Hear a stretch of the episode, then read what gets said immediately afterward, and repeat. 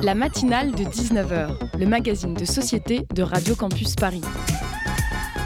On y parle de sujets sérieux. Il n'y a pas d'édito enflammé sur le communautarisme blanc. De sujets moins sérieux. Ça peut être des bois sculptés à partir de formes naturelles interprétées. De ce qui se passe en Ile-de-France. Je me disais qu'à Paris, on était en avance sur la province. Et de débats pas forcément consensuels. Parlez-nous un peu de cette coupe monstruelle. Tous les jours, du lundi au jeudi, jusqu'à 20h, sur le 93.9.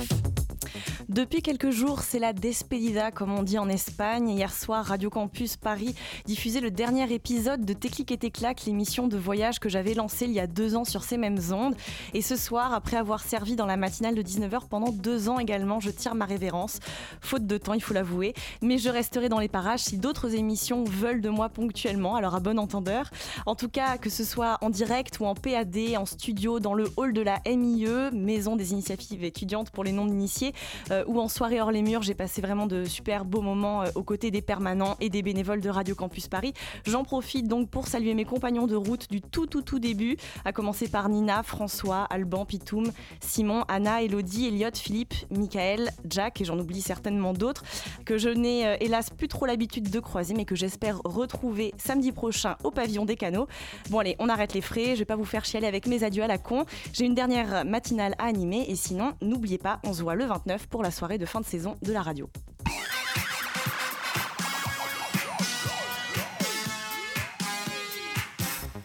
Bienvenue à toutes et à tous dans la matinale de 19h. Ce soir, on parle festival au pluriel. En première partie d'émission, on se penche sur le festival du film de Fès qui s'apprête à lancer sa sixième édition ce jeudi. Et en fin d'émission, on entendra le reportage de Léa et de Colline sur le festival Ciné-Palestine qui s'est tenu du 30 mai au 10 juin dernier, mais aussi celui de notre partenaire Radio Parleur depuis Marseille. Et aujourd'hui, dans le Zoom, Lucas nous parlera du festival Danse sur les rails. Alors restez avec nous, la matinale de 19h, c'est maintenant. Je ne veux pas de fessée, pas d'étranglement, rien de tout ça. Il faut que ce soit exactement comme le sexe qu'on pratique à la maison. Je m'assure que chacun de mes films véhicule une image positive de la femme. Je n'autorise aucun mot dégradant envers les actrices. Sans aucune exception, j'y suis vraiment contre. Euh, une œuvre est qualifiée de pornographique lorsqu'on lui attribue, euh, à tort ou à raison, mais en général euh, à raison d'ailleurs, la volonté d'exciter sexuellement ses, spectateurs ou ses consommateurs. La, pornographie, effectivement, ne se limite pas à la, à monstration d'actes sexuels. Si bien qu'en fait, beaucoup d'œuvres contiennent des éléments sexuels, mais on juge, et les juges jugent, que l'intention première de ces œuvres n'est pas d'exciter euh, leurs euh, euh, spectateurs ou leurs consommateurs. Si aujourd'hui la pornographie est d'abord un problème, de quel problème s'agit-il? Un goût du scandale dénoncé par les âmes puritaines? Une représentation de la femme trop souvent victime d'humiliation dans les films porno? Un tabou quant à cette dimension pourtant bien réelle de notre désir de voir, de tout voir et de tout montrer? La pornographie joue avec les interdits et en retour peut les faire évoluer. Faut-il alors assigner des limites à la pornographie, voire carrément l'interdire? Partons de ce qui est inaudible, ces mots que l'on met sur ce qu'on n'a pas envie d'entendre dans une émission de radio. Attention, oreilles sensibles et imagination débridée, éloignez-vous du poste. À l'instant, on entendait Cathy St. James, réalisatrice de films porno dans un reportage de France 24, et euh, Adèle Van Rett des Chemins de la philosophie sur France Culture qui recevait le philosophe Denis Ramon dans une émission consacrée à la pornographie. Et puisqu'on parle de pornographie et d'érotisme, saviez-vous que depuis 2015, Paris accueille le FFF, le Festival de films de fesses Si vous l'avez manqué les années passées, ce festival de cinéma érotique s'est tenu tantôt au Forum des images, tantôt au Nouveau Latina ou encore au Trois Luxe Luxembourg notamment, mais cette année, donc, il aura lieu du jeudi 27 au dimanche 30 juin au Reflet Médicis et à la Filmothèque dans le 5e arrondissement, au cinéma Le Méliès à Montreuil, mais aussi au Point éphémère dans le 10e arrondissement de Paris. Et pour en parler ce soir, on reçoit Léa Chéneau, programmatrice et cofondatrice du festival de films de fesses, mais aussi Julie euh, Allion, réalisatrice du film Viril, qui est programmé justement euh, au FFF, qui, qui sera diffusé le dimanche 30 juin. Bonsoir mesdames et merci d'avoir accepté notre invitation. Bonsoir. Bonsoir. Et à mes côtés pour mener cette interview, Dania de la rédaction de Radio Campus Paris. Euh, salut Dania. Salut. Alors le festival euh, du film de fesses, ce n'est pas du porno à, proprement parler. Vous vous défendez avant tout euh, une esthétique érotique. Mais alors justement pour vous, elle est où cette frontière entre pornographie et érotisme? Je ne sais pas dans la programmation comment vous arrivez à déterminer ce qui voilà La différence en fait entre les deux. ce qui relève de la pornographie et ce qui relève de l'érotisme. Alors euh, justement, c'est une question qu'on se pose beaucoup et qu'on nous pose beaucoup au Festival du film de fesses. Et nous, notre idée, c'est plutôt de faire exploser euh, ces codes-là, euh, même si bien sûr la pornographie et le cinéma traditionnel, c'est deux circuits et deux industries totalement différentes, différents. Mais, mais du coup, voilà, nous, dans notre programmation, on se pose pas forcément, forcément euh, cette barrière-là, euh, sauf si le cinéma, euh, qui enfin le film qui a été fait est classé pornographique, a été jugé par la censure du SNC, ce qui fait qu'il est classé moins de 18 et qu'il ne peut pas être montré en salle de cinéma. Ça va être notre seule limite. Ensuite, nous, ce qu'on veut montrer, c'est des choses justement qui vont appeler au désir, aux sensations. Donc ça peut être des choses où il n'y a aucun rapport sexuel montré à l'écran, juste du sensoriel. Donc ça peut être comme Under the Skin montré cette année où c'est complètement le cas, on voit rien euh, de purement sexuel, mais pourtant il y a un érotisme très très fort euh, qui émane du film. Et comme on peut aussi montrer des choses pornographiques, comme le programme euh, Antonio da Silva, où c'est clairement des films qu'il fait. c'est un réalisateur espagnol il fait donc des films pornographiques qu'on peut payer en ligne pour les consommer comme des tubes. Et, et du coup là c'est purement de la pornographie, mais nous notre critère c'est juste qu'il y ait du cinéma, qui est un, de la mise en scène, d'une certaine réalisation, un regard. Une recherche artistique. Exactement. Voilà, c'est ça notre euh, seule euh, limite, on va dire. Enfin, c'est, on cherche vraiment à montrer et à redonner ces lettres de noblesse à l'érotisme et, euh, et, aux sexualités, justement, les montrer dans la salle de cinéma. Mhm. Alors, justement, sur cette porosité entre pornographie et érotisme, j'aimerais juste vous faire réagir euh, sur une polémique qui a eu lieu à la suite du Festival de Cannes avec le, dernier film d'Abdelatif, Keshish, Mektoub My Love Intermezzo. une journaliste y a recensé 178 plans de fesses. Est-ce que de fesses féminines. Féminines, oui. Euh, est-ce que c'est du porno ou est-ce que c'est de l'esthétique érotique? Comment vous, avez peut-être que vous n'avez pas vu le, film, mais comment vous percevez ça? Alors j'ai pas vu la deuxième partie, j'avais vu la première. Euh, pour moi, la polémique se situait pas vraiment sur la question pornographique ou euh, érotique, c'était plus sur le male gaze mhm. que ça se situait. Peut-être expliquer aux auditeurs. le, male gaze, c'est le regard masculin porté sur la femme et notamment un regard sexuel, enfin qui va faire de la femme un objet sexuel. Euh, c'est une question que je me pose personnellement beaucoup parce que j'aime beaucoup euh, le travail de ce réalisateur et en féministe, ça me pose beaucoup de questions euh, justement d'apprécier ça et ça me pose aussi beaucoup de questions sur moi, mon regard et celui que je porte sur la sexualité, sur les femmes. mais, vous la comprenez la polémique? Vous la comprenez ah qu'un film puisse aujourd'hui en 2019 choquer à Cannes parce qu'il y a beaucoup trop de cul? Après, il y a la question du point de vue, du malgaze, effectivement, mais j'avais aussi un peu l'impression qu'il y avait une certaine aussi pudibonderie dans les réactions, dans certains départs précipités de, de la salle de ciné. Après, c'est difficile pour moi de juger étant donné que j'ai pas vu le film. Et effectivement, Cannes aussi, c'est un endroit où euh, les réactions sont exacerbées.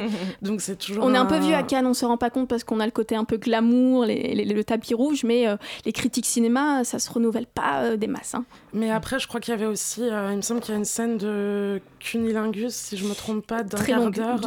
et moi, je sais que c'est, en tout cas, sans avoir vu le film et sans savoir du tout comment ça a été tourné ni rien, je trouve ça plutôt chouette justement qu'il y ait des présentation euh, offerte au grand public. Euh, euh, enfin voilà, je trouve que c'est plutôt une belle chose. c'est ce qu'on essaye aussi de montrer. Mhm.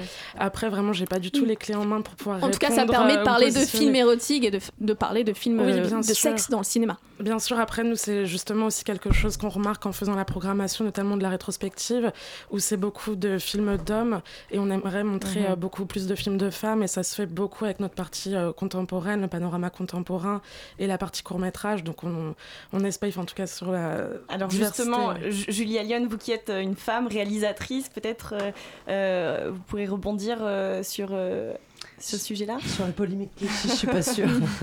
je suis pas sûre. C'est un grand, grand, grand cinéaste. C'est un grand directeur d'acteurs. Euh, j'ai pas vu le film non plus. Ce serait compliqué d'en dire mhm. quelque chose. J'ai vu la première partie que j'ai trouvée fantastique, et notamment la scène euh, d'ouverture du film, qui effectivement est une scène d'amour mhm. torride, mhm. et, et, ce qui se passe après aussi est fantastique. Non, je je, je suis pas sûre d'avoir envie de me prononcer sur euh, l'intermezzo là. Concernant le male gaze et la manière dont on doit un peu contrebalancer ça, est-ce que votre la sélection est, paritaire, par exemple? On a une représentante féminine de la, sélection, mais est-ce que vous faites attention à cela? Ou c'est compliqué parce que le... Euh, c'est ce que je disais, c'est plutôt compliqué sur la partie rétrospective, même s'il y a deux ans, on a fait une édition spéciale femmes réalisatrices, où c'était quand même compliqué de trouver euh, les réalisatrices, euh, les, les films et les copies. Euh, mais en tout cas, c'est quelque chose euh, à laquelle on fait attention. Et justement, dans la partie. Enfin, après, on ne fait pas de quota ni rien, mais c'est sûr qu'en tout cas, on essaie toujours de rééquilibrer. Et sur la partie contemporaine, euh, c'est beaucoup plus facile. Enfin, pour le coup, ça se fait assez naturellement, mhm. heureusement. Alors, le festival de films de fesses se revendique comme étant l'unique festival français dédié au cinéma érotique et, en lieu, ayant lieu pardon, dans une salle de cinéma sur grand écran. Alors, où est-ce qu'on on peut voir sinon euh, des, des, films érotiques ailleurs euh, dans des, salles de cinéma finalement. Qui, qui a pris euh, ce parti-là en dehors d'un festival? Euh, en dehors d'un festival, euh, bah, il y a le dernier cinéma pornographique euh, qui était le Beverly qui a fermé il y a quelques mois. Et en dehors de festival, est-ce qu'il y a des festivals plus dédiés aux questions de genre où nos programmations vont pas avoir se recouper? Enfin, c'est juste une façon de montrer les films qui va différer. Mais, ailleurs, à l'étranger peut-être? Ah, À l'étranger, si. Il y a le, en Suisse la fête du slip à Lausanne qui a un super nom aussi. après, ça va plus être. Il y a des festivals de cinéma, mais vraiment porno à Berlin, à Barcelone et à Séville, si je ne me trompe pas.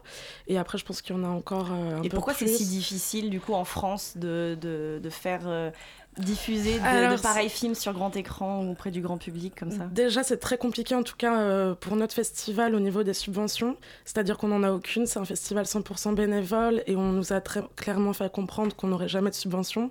Euh, et alors que justement, nous, on a des revendications aussi politiques et on veut aussi parler de consentement ou de choses qui dépassent un peu juste le cadre euh, ludique, on va dire, des sexualités. et donc, c'est compliqué de ce point de vue-là. Après, c'est aussi. Euh, enfin, il y a des choses beaucoup plus techniques comme trouver les copies euh, euh, de films qui ont été censurés aussi. Il y a beaucoup d'ayants droit ou de copies qui n'existent plus. elles viennent d'où ces résistances? Par exemple, les personnes qui vous donnent de l'argent, qui vous en donnent pas, qui sont ces gens qui vous disent tout simplement non, on va pas financer votre festival parce qu'il est érotique? Les subventions, bah, c'est pour tous les festivals, c'est au niveau des mairies, des régions et non, ouais, c'est surtout ces deux financements-là, les financements publics. Euh, et pour les raisons, je pense que déjà, le... il y a un côté de pas être prise au sérieux par le nom du festival, où je pense mhm. que beaucoup de personnes s'arrêtent à ça. Et aussi, juste d'entendre érotisme, ça fait peur. Et c'est c'est déviant ou je sais pas trop exactement les raisons, on n'a pas vraiment d'explication euh, Mais très concrète. De, de se financer aujourd'hui quand on veut faire du cinéma érotique. ah oui, le faire, euh, je pense que c'est compliqué aussi parce que euh, même au niveau du CNC, au niveau des subventions données pour les films, c'est hyper compliqué. Enfin, peut-être mm. que Julie t'aura. Mm. des choses à dire dessus, mais, mais oui, non, je pense qu'à plusieurs niveaux, c'est assez compliqué, sauf si effectivement on est un nom très connu, euh, c'est peut-être plus facile. Euh.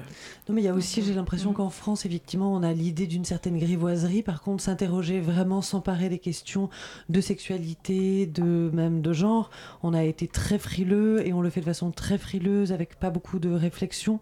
Et donc, j'imagine bien effectivement que à la fois il y a une vraie demande pour venir voir ces films et pour ce festival, mmh. mais que les institutions soient très inquiètes et euh, par ce festival en fait, mmh. ce qui est absurde. Et peut-être aussi qu'on considère que euh, voilà, c'est quelque chose qui euh, relève du, de la sphère privée, euh, chacun va regarder son petit film et pas d'imaginer que collectivement on puisse partager un, un moment de, de cinéma de ce type-là. Quoi. Mm. Et surtout, enfin, et de cinéma tout court aussi, parce que ce qui nous importe, c'est vraiment de montrer des films mm. et des films de cinéma. Et les films qu'on montre, il y en a certains qu'on peut voir ailleurs ou qui sont très reconnus, voire cultes aujourd'hui. Et du coup, c'est un peu juste le, la contradiction qui est là, en fait, c'est que dans un autre cadre, ce serait hyper encensé mhm. par ces institutions, et dans le nôtre, c'est un peu plus compliqué. Et alors là, donc vous organisez la sixième édition. par le passé, quel était le profil de votre public à peu près? Alors, euh, c'est assez drôle. Il y a vraiment les euh, rats euh, de Cinémathèque et Filmothèque qui viennent. Donc, c'est super parce qu'on a l'impression de pouvoir leur proposer quelque chose de nouveau. Donc, par exemple, le Reflet Médicis c'est la Filmothèque. Il y a vraiment des personnes habituées qui viennent tous les jours à presque toutes les séances et qui sont là aussi. Après, on a vraiment aussi un public très jeune de 20 à 35 ans, je dirais, qui ont envie, je pense, de vivre un peu cette expérience-là aussi, de voir du film érotique et de pouvoir en discuter ensuite parce qu'on organise euh, beaucoup de débats et même en dehors de la salle, les gens euh, discutent entre eux et ça crée du lien.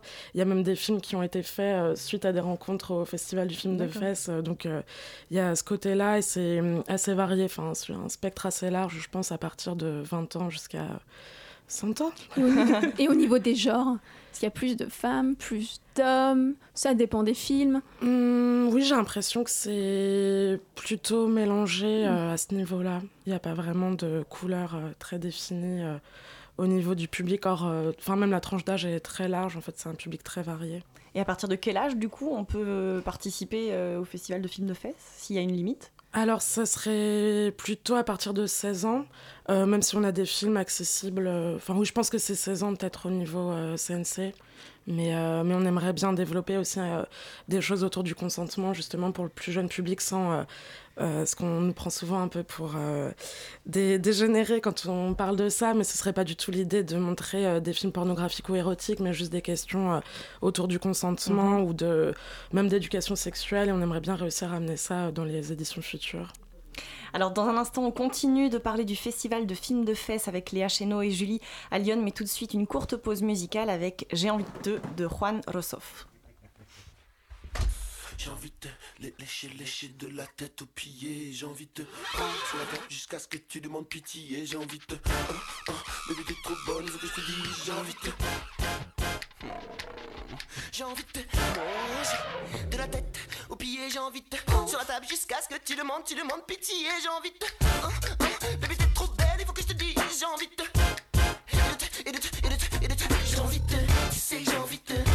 Tu sais que envie de.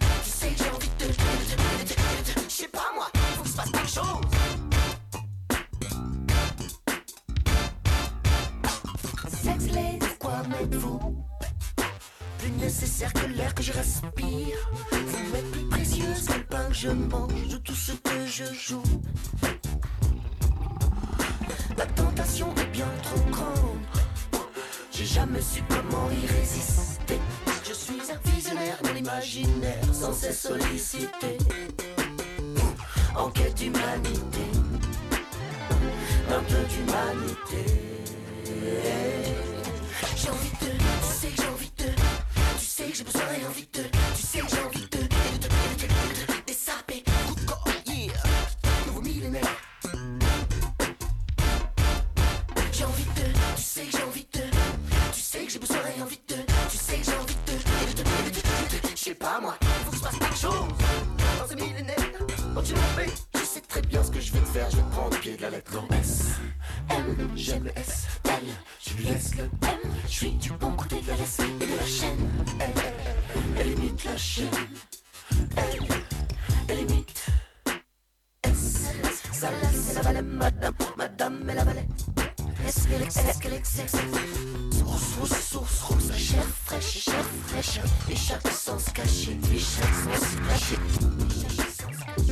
la roue de la. Gauche, allez, allez, allez,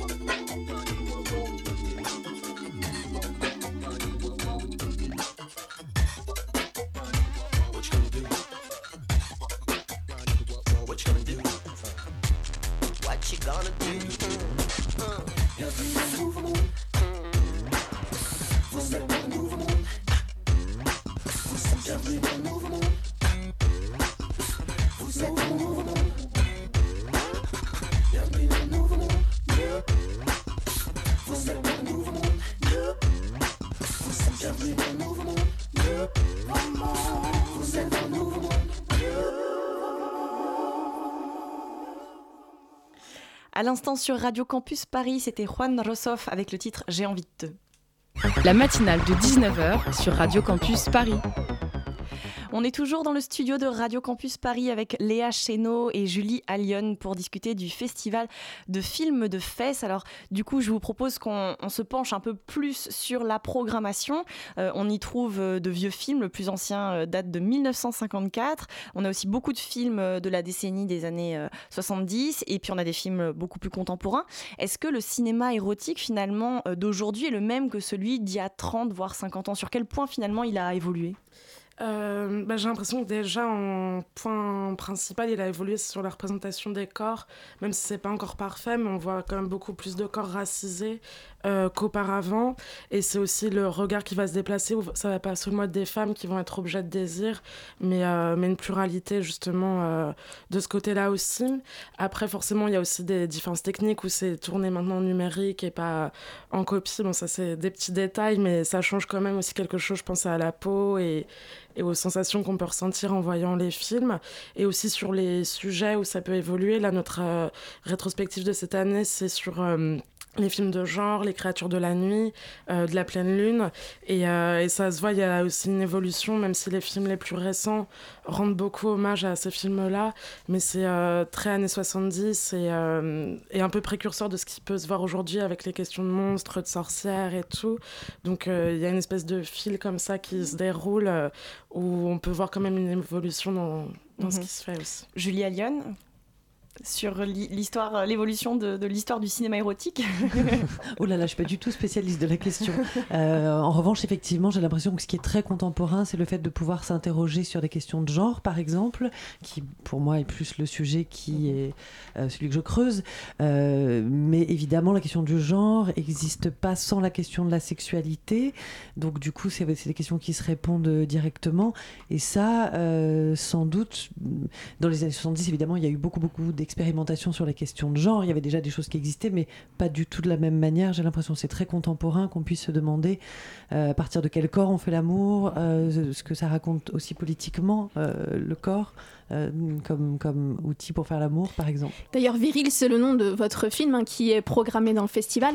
Viril en écriture inclusive. Alors si on commence à mettre de l'écriture inclusive dans les titres de films, on n'est quand même pas sorti de l'auberge. Pourquoi ce choix? Évidemment, il y a de l'ironie hein, dans ma question, hein, vous inquiétez pas. Déjà, c'est bien si on n'est pas sorti de l'auberge, je trouve ça plutôt pas mal.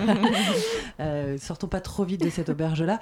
Euh, pourquoi? Parce que je crois que la question de la virilité ne concerne pas du tout seulement les hommes. Euh, je pense que la virilité, qu'on décide que ce soit une vertu ou au contraire une chose dont on pourrait se moquer, c'est quand même une chose qui appartient à l'humanité, enfin, qui interroge tout le monde sans doute aussi parce que les femmes s'interrogent beaucoup dans leur construction euh, par rapport euh, au regard que les hommes ont sur elles, et donc du coup leur désir de virilité existe beaucoup dans la question de, leur construction.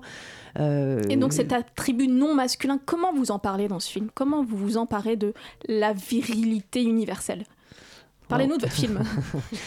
bah, alors, mon film interroge en fait. Déjà, moi, je réponds à aucune question. Euh, c'est vraiment, euh, bien sûr, par le montage, évidemment, il y a un point de vue, il y a un propos, mais c'est vraiment des gens que je vais interroger directement sur leur rapport à la virilité, euh, qu'elle soit absolument naturelle. Chez... Il, y a, des gens qui disent bah, Moi, je m'interroge pas, je me demande pas le matin si je suis assez viril dans ma glace, je suis viril et c'est naturel. Mais effectivement, c'est une question qui concerne tout le monde, en fait.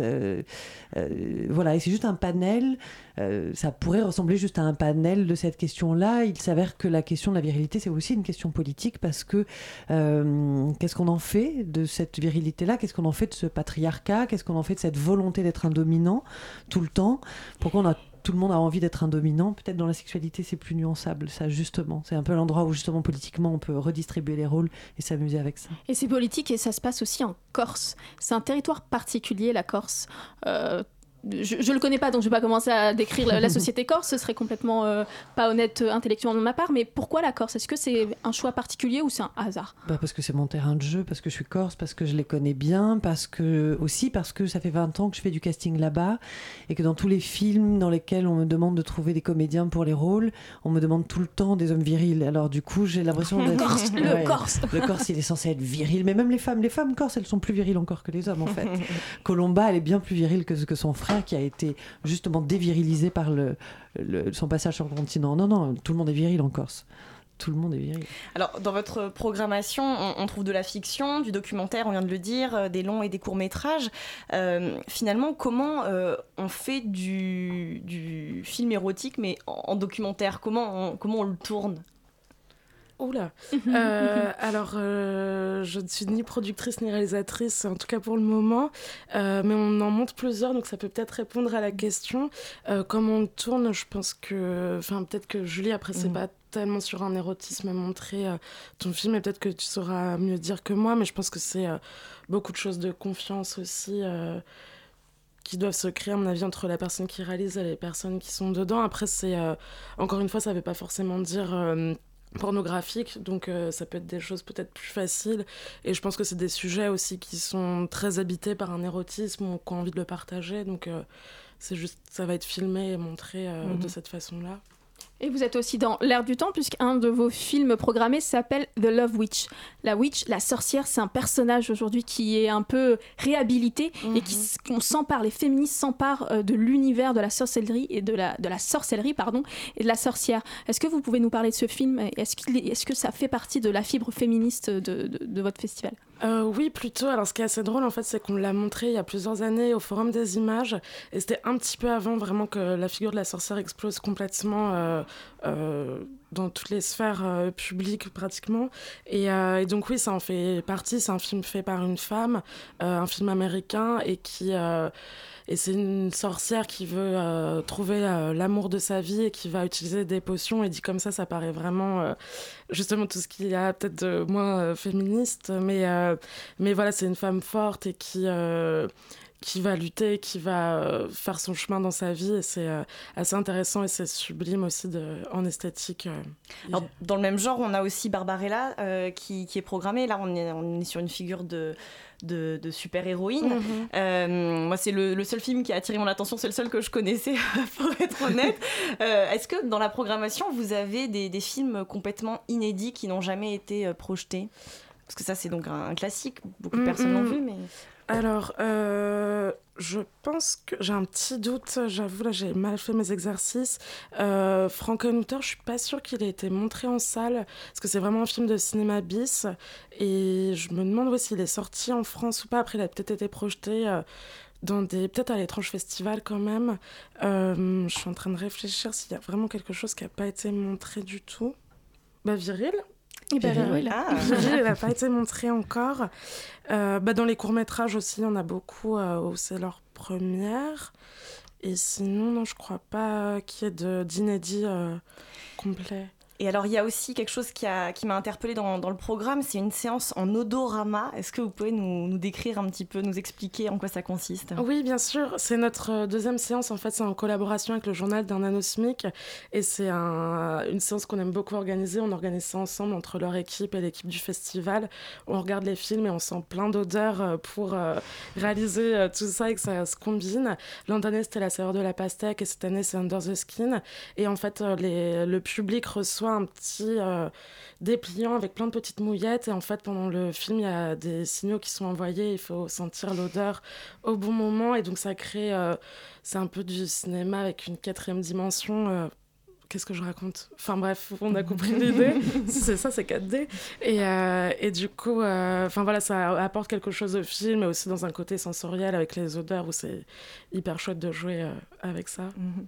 Et alors, donc, vous l'avez annoncé tout à l'heure, samedi soir, il y aura donc une, une, sorte de nuit blanche avec des projections toute la nuit au cinéma Le Méliès. Expliquez-nous un petit peu les, les films qui, qui, seront programmés. Donc, c'est autour de La Pleine Lune, c'est ça? Avec des figures un petit peu euh, exactement alors en fait science-fiction euh.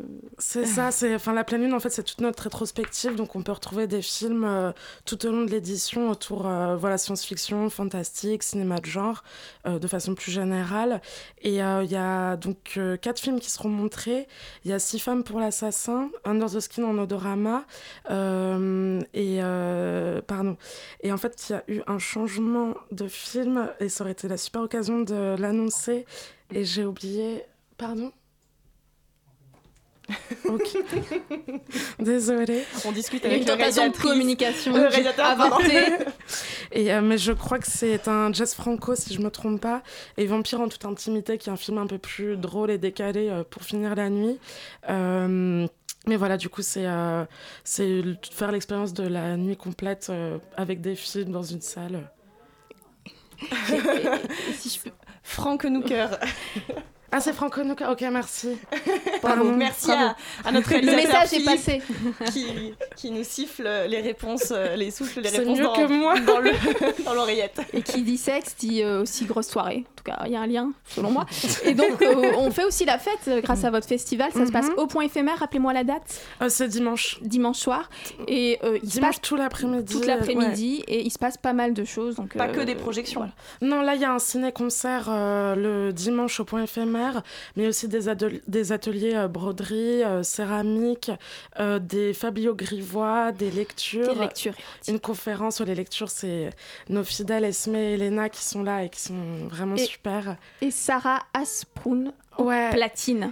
Ouais, c'est mon alter ego. J'ai dévoilé le secret, mais c'est euh, voilà, un DJ set. euh, Ouais, c'est moi. C'est vous. Ouais. D'accord. Ouais, ouais, c'est. Il n'y a aucune prétention derrière, c'est juste, je me dis qu'il sera suffisamment tard.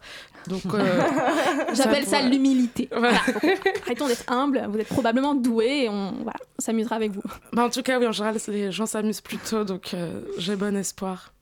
Très bien, ben, merci beaucoup Léa Chéneau et, Julie euh, euh, à Lyon d'avoir fait escale donc, dans la matinale de Radio Campus Paris. Je rappelle donc le festival du film de fesses qui se tiendra du jeudi 27 au dimanche 30 juin prochain. Et bien sûr, vous pouvez retrouver toutes les informations sur le site www.lefff3fr. Merci beaucoup. Merci. Merci beaucoup.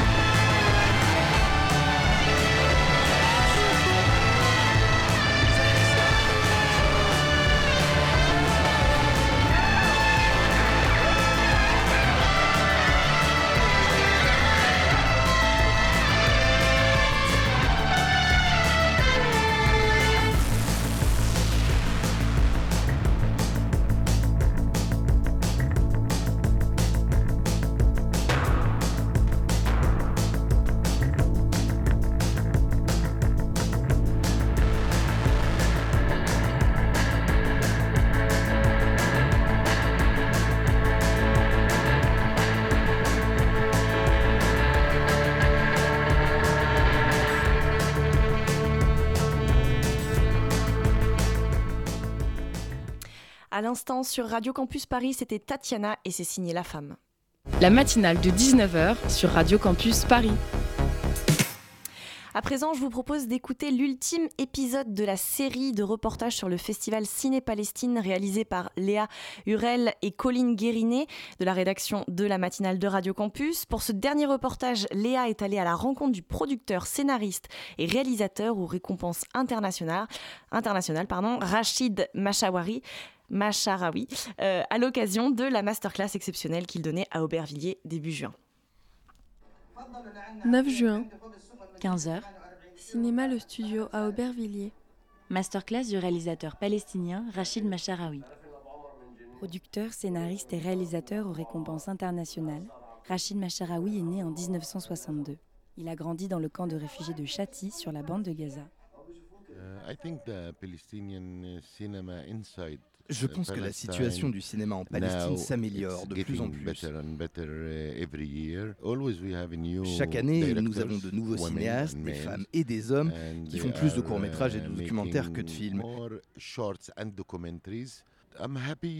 Mais je me réjouis de la manière dont ils font ces films car ils pensent cinéma. C'est difficile, sous l'occupation, avec tous ces problèmes autour de soi, de se concentrer sur le 7e art et d'essayer de créer sa propre personnalité à travers les films. La Palestine est un État au territoire éclaté et où aucune salle de cinéma n'a survécu à la Nakba. Nous avons voulu en savoir plus sur les difficultés que rencontre un cinéaste palestinien lorsqu'il tourne un film dans son propre pays. Il y a longtemps, avant les accords d'Oslo, je veux dire, avant que les autorités palestiniennes ne commencent à être reconnues à l'intérieur de la Palestine, c'était très difficile de gérer la logistique lorsqu'on tournait dans différents lieux du territoire. Obtenir des financements de la part de la Palestine était tout aussi difficile. L'atmosphère n'était donc pas propice au cinéma. Trouver ses équipes de tournage complètes, son propre caméraman, son ingénieur son, ses propres maquilleurs. Avec le temps, on peut dire que uh, tout ceci s'est créé progressivement. Aujourd'hui, certains cinéastes sont établis, leurs noms sont connus, ils ont des uh, contacts. Et avec les médias et Internet, ils peuvent communiquer avec le monde entier. Mais les choses se compliquent sur un autre front, car dans la rive ouest, que vous appelez la Cisjordanie, régie par l'autorité palestinienne, il est plus facile de travailler là-bas que pour les gens à Gaza, sous le contrôle du Hamas, parce que c'est un régime religieux qui ne soutient pas l'art et la culture.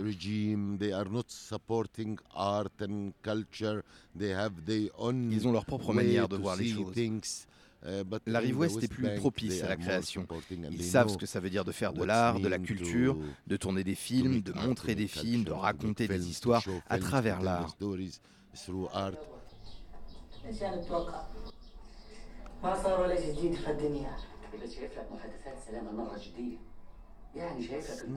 La réaction du public n'est pas la même dans chaque festival auquel je vais.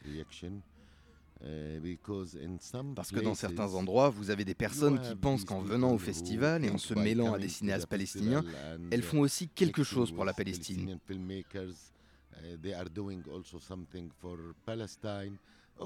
Ok, j'aime bien ça, je respecte ça, pourquoi pas.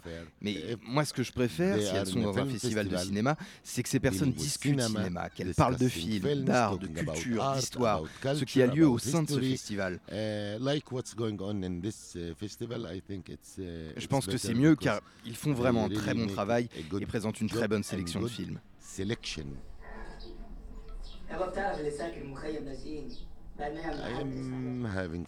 J'entretiens bien sûr des liens avec des réalisateurs palestiniens, même à Gaza, partout en Palestine en fait. J'ai des contacts car parfois j'y anime des formations.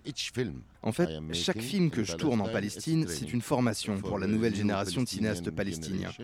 Je me concentre toujours et je répète toujours la même histoire en leur demandant de penser cinéma. Parce que je pense que si vous êtes juste un citoyen palestinien sous l'occupation israélienne, avec toute la bonne volonté du monde, ça ne vous fera pas faire de bons films. Ça ne vous suffira pas. Ça n'aidera pas le cinéma. Mais si vous êtes un bon cinéaste, que vous faites du cinéma et que vous pensez cinéma, là, ça pourrait aider la Palestine. Le, fait, c'est que juste, euh, en fait, on attend et c'est long, l'attente est longue et on n'a pas beaucoup de temps maintenant. Donc, euh, il faut, un peu euh, On peut speeder Je suis très optimiste. Et merci beaucoup. Merci beaucoup. C'était le dernier épisode de la série de Léa et de Colline sur le festival Ciné Palestine. Toutes les informations et les liens concernant les actions et la programmation du festival sont à retrouver sur le site internet de la matinale. Et les trois reportages seront quant à eux prochainement disponibles sur les réseaux sociaux en version longue pour certains. Mais tout de suite, c'est l'heure du Zoom. Le Zoom dans la matinale de 19h. Lucas de la rédaction de Radio Campus Paris et Denis Loubaton de l'association des Jardins du Ruisseau nous ont rejoints en studio pour nous parler du festival Clignancourt danse sur les rails. Bonsoir messieurs. Bonsoir. Bonsoir. Et eh bien oui, pour sa septième édition, le festival Clignancourt danse sur les rails ouvre exceptionnellement la petite ceinture au public. Un événement organisé par les collectifs Les Jardins du Ruisseau, le collectif Les Jardins du Ruisseau qui se demande cette année est-ce que le mouvement a un genre? Alors le festival Clignancourt danse sur les rails tente de répondre à cette merveilleuse question avec différents styles, différentes manières, le hip-hop, le voguing, les feuillages, la danse contemporaine ou encore le cirque. Mais ce soir, pour en savoir plus, nous accueillons Denis Loubaton, coprésident et fondateur du collectif Les Jardins du Ruisseau, qui répondra quant à lui avec ses mots. Enfin, si vous voulez danser, euh, voilà, nous sommes ici très libres. Bonsoir. Et, euh, merci d'avoir accepté notre invitation. Alors, à quelques jours du festival qui se tiendra ce samedi 29 et dimanche 30 juin, est-ce que vous pouvez déjà nous éclairer euh, sur cette question qui est le thème du festival? Je la répète pour nos auditeurs, le mouvement a-t-il un genre? Pourquoi cette question? Est-ce que vous avez déjà une idée? Vous avez deux heures. non, c'est une question qui est ouverte, il n'y a pas besoin d'y répondre, il suffit de la poser, d'essayer de la poser par le corps et d'essayer de voir comment les corps euh, sont multiples et comment il peut y avoir euh, chez euh, un même corps quelque chose qui peut être doux, euh, euh, sensuel et aussi en même temps fort. Et de ce point de vue-là, les, femmes et les hommes peuvent euh, voyager entre différentes manières d'exprimer cette énergie. Et ce qui est beau, c'est que justement, ça ne soit pas cloisonné. Donc la danse, c'était un médium particulièrement bien choisi pour exprimer euh, ce, thème. Quoi, ah ben, c'est certainement l'endroit où s'exprime euh, euh, plus, certainement le plus la, multiplicité des, des, sensations, des expériences qu'on a traversées. Même si on est obligé socialement de jouer un personnage, d'essayer de correspondre à un modèle, en fait, il y a dans le corps quelque chose qui est inscrit et qui remonte, qui trahit quelquefois des émotions qu'on ne voudrait pas toujours montrer. Et en fait, bon, la danse, c'est l'endroit où justement se libèrent en fait euh, toutes ces, ces, rêves, ces fantasmes, euh, ces mutations, en fait, ces transformations du corps et de en fait, de, tout ce qu'on venait en devenir et qui n'est absolument pas encore connu ni, euh, ni fermé, quoi. C'est pour ça que, bon, là, aujourd'hui, par exemple, dans le festival, on va voir des hommes qui vont traverser à travers le voguing un langage qui est celui plutôt apparenté à, à la mode, euh, l'hyper-féminisation du mouvement, mais en même temps, euh, ça reste des hommes. Hein. Ils sont pas, euh, voilà, et puis il y a aussi des hommes qui vont là, à travers un langage plus circassien, voir comment tout d'un coup la vie reprend quelque le reprend son droit et comment tout d'un coup les, corps vont se mettre à danser. Ça, c'est Naïf Production. Je qui, me, je me suis demandé d'ailleurs sur le cirque quelle était la spécialité du, du cirque qu'est-ce qu'on va voir en fait? Ben, les, les, les, les, circassiens sont des athlètes du corps, quoi. Ils sont capables, bien sûr, de, de faire des, des, voilà, des, des sauts, des choses comme ça, mais pas du tout là. Non, c'est vraiment de la danse contemporaine. C'est vraiment de la danse contemporaine, mais qui est pratiquée par des circassiens et qui euh, euh, justement ne montre pas euh, une sorte de performance, mais redécouvre le mouvement et se remettent en vie comme si tout d'un coup, ben, d'ectoplasme, ils redevenaient des hommes qui vont se mettre à danser ensemble. C'est beau, ce que, c'est beau ce que vous dites. Est-ce qu'on, ben, ça sera très beau à voir surtout. Ça sera beau à voir. Est-ce qu'on y verra que de la danse ou alors est-ce qu'il y aura par exemple, je sais pas, on peut imaginer des, musiciens, des, des, concerts en, live. Euh oui, le, le festival Clignancourt dans les rails, c'est toujours un moment aussi où on mélange la musique et la danse. De toute façon, les deux vont souvent ensemble parce que les, les danseurs ont souvent besoin de la musique pour euh, être portés. Et puis, ce qui est assez beau, c'est euh, que le public a la possibilité de voir des professionnels. Ce sont toutes des troupes professionnelles ou des amateurs vraiment très éclairés qui euh, voilà, ont travaillé pour euh, le festival. Mais qu'à un moment eux-mêmes ils se mettent en mouvement et qu'ils aient la possibilité de venir danser eux-mêmes. D'ailleurs, il y aura des initiations de voguing, il y aura aussi une initiation de body check, euh, body check euh, ou de twerk, c'est la danse des fesses. On en revient à ce que vous parliez là tout à l'heure du festival des fesses. Donc euh, la fesse est là quoi aussi. Et donc il y aura des initiations où le public sera invité à venir s'exprimer à travers ses langages. Et il y aura quatre temps de concert assez importants. Notamment le samedi soir, il y aura la Dame Blanche, qui est une chanteuse cubaine qui mélange la cumbia et le rap. Et c'est Nawel Benkraim qui clôture le festival le dimanche, qui est une artiste franco-tunisienne absolument formidable. Avant, il y aura eu aussi Fort Caminos et euh, Adri qui auront joué le samedi et le dimanche. Donc en fait, on alterne des spectacles de danse, des sessions de musique, et euh, ça pendant deux jours. Alors moi j'ai une question, euh, sur quelle portion de la petite ceinture on danse exactement? Alors depuis euh, en fait la première édition du festival Clignancourt dans sur les rails, on a implanté un parquet de danse sur les rails euh, et donc on danse réellement sur le ballast, sur un grand plancher de danse de 100 mètres carrés qui est là maintenant posé à l'année, qui nous permet pendant toute l'année d'ailleurs d'offrir des cours de yoga, des sessions de tango et toutes sortes de choses qui animent la petite ceinture. Et là on a le tronçon qui est entre la porte de Clignancourt et ce qu'on appelle la rue du Poteau, c'est-à-dire toute la section nord qui, disons à brève échéance, euh, sera ouverte au public qui est en face des jardins du ruisseau, donc euh, dont, vous êtes le fondateur. Est-ce que vous pouvez nous expliquer Moi, en fait, je viens d'aménager, d'emménager dans, le quartier, et avec mon coloc, on n'ose pas y aller. On se dit, euh, est-ce que c'est ouvert à tous Est-ce que, alors, j'espère que vous allez me répondre que je suis le bienvenu. Bah, non seulement vous êtes le bienvenu, mais il y a des portes ouvertes tous les mercredis, le samedi et le dimanche. C'est-à-dire que les jardins sont ouverts à tous les visiteurs en présence d'un salarié ou d'un service civique ou d'un stagiaire qui garantit l'ouverture des jardins. Le reste du temps, ce sont les adhérents qui, à leur discrétion, ouvrent la porte pour pouvoir laisser rentrer les gens. En fait, euh, c'est un endroit où énormément de gens passent et euh, c'est un endroit qui est très ouvert sur le quartier.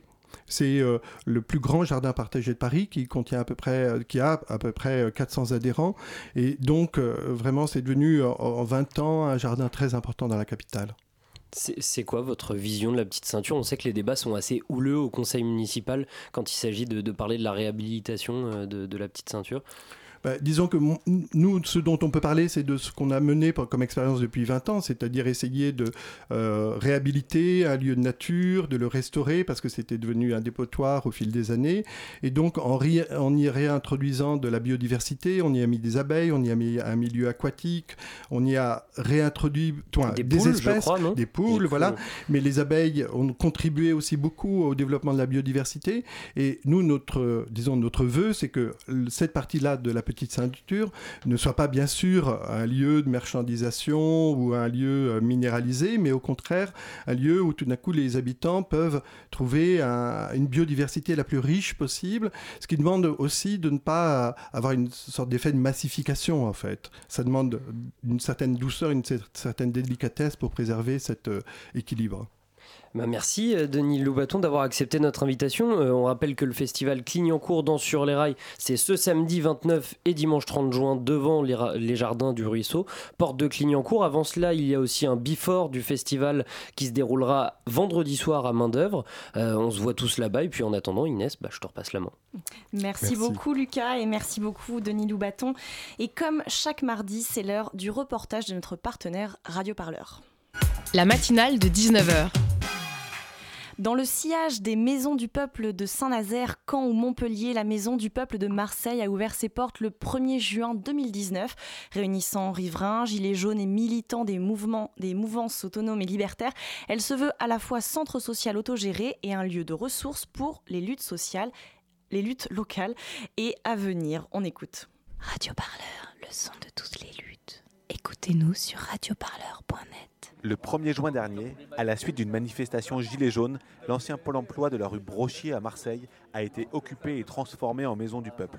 Ce lieu se veut être un centre social autogéré et une base collective pour les luttes de Marseille et d'ailleurs.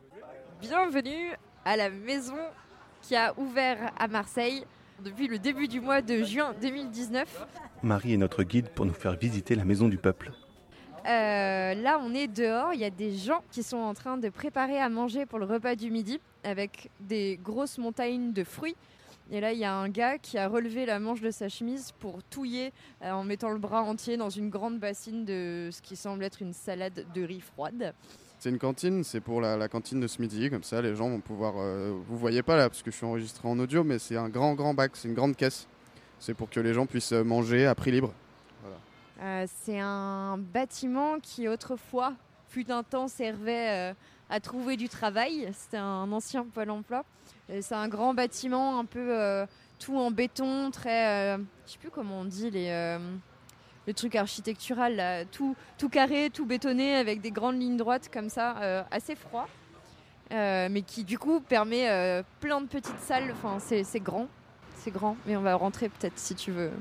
Il y a un gilet jaune à l'entrée qui annonce un peu la couleur, et puis plein de petits autocollants anti-sexistes, anti-police, euh, Refugees Welcome.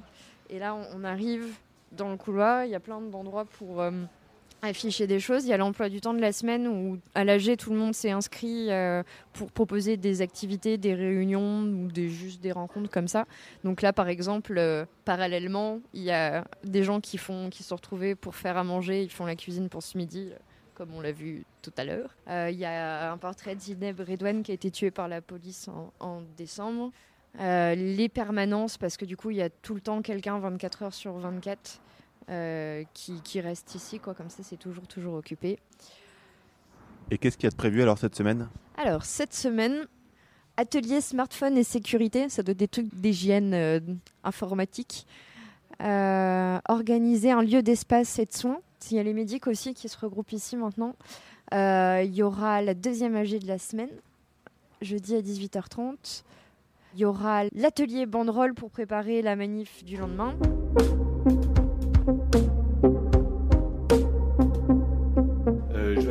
Tour dans la rue. Bonjour. Bonjour. Alors, euh, qu'est-ce que vous pensez du fait que ce lieu ait été euh, occupé? Moi, je trouve ça scandaleux. C'est des gens qui sont pas chez eux, ils n'ont pas de bail. Ils rentrent, c'est du, du vandalisme. je trouve que c'est scandaleux. À notre époque, c'est scandaleux. Vous trouvez ça bien alors qu'on occupe des lieux? Ah Oui, oui, bien sûr. Franchement, je suis entièrement d'accord sur ça. Entièrement. Je préfère qu'on se débloque cet AMPE qui avait fermé ça un peu de temps. On ne sait pas combien de temps le lieu va tenir. Peut-être d'un mois et demi ou quelque chose comme ça. Bon, vraiment, on ne sait rien du tout parce que euh, la procédure, elle est lancée, mais on ne sait pas quelle procédure. Il y a des histoires de vente du bâtiment euh, qui pourraient l'accélérer aussi. Pour, l'instant, on n'en sait rien. Mais euh, à terme, il y avait peut-être aussi la possibilité d'ouvrir le lieu à de l'accueil. Enfin c'est des choses qui sont discutées. Pour toi, c'est quoi la Maison du Peuple? C'est à la fois un espace, je pense, qui s'inscrit en dehors des logiques institutionnelles et qui euh, serait un endroit de soutien et de ressources vers les luttes extérieures et un endroit d'expérimentation pour créer du commun et puis euh, et puis voilà après euh, tout est à faire. Radio Parleur, le son de toutes les C'était un reportage d'Antoine Guirimande pour Radio Parleur et la matinale c'est terminé pour ce soir mais euh, l'émission revient dès demain et restez avec nous tout de suite le format court une tuture à papa.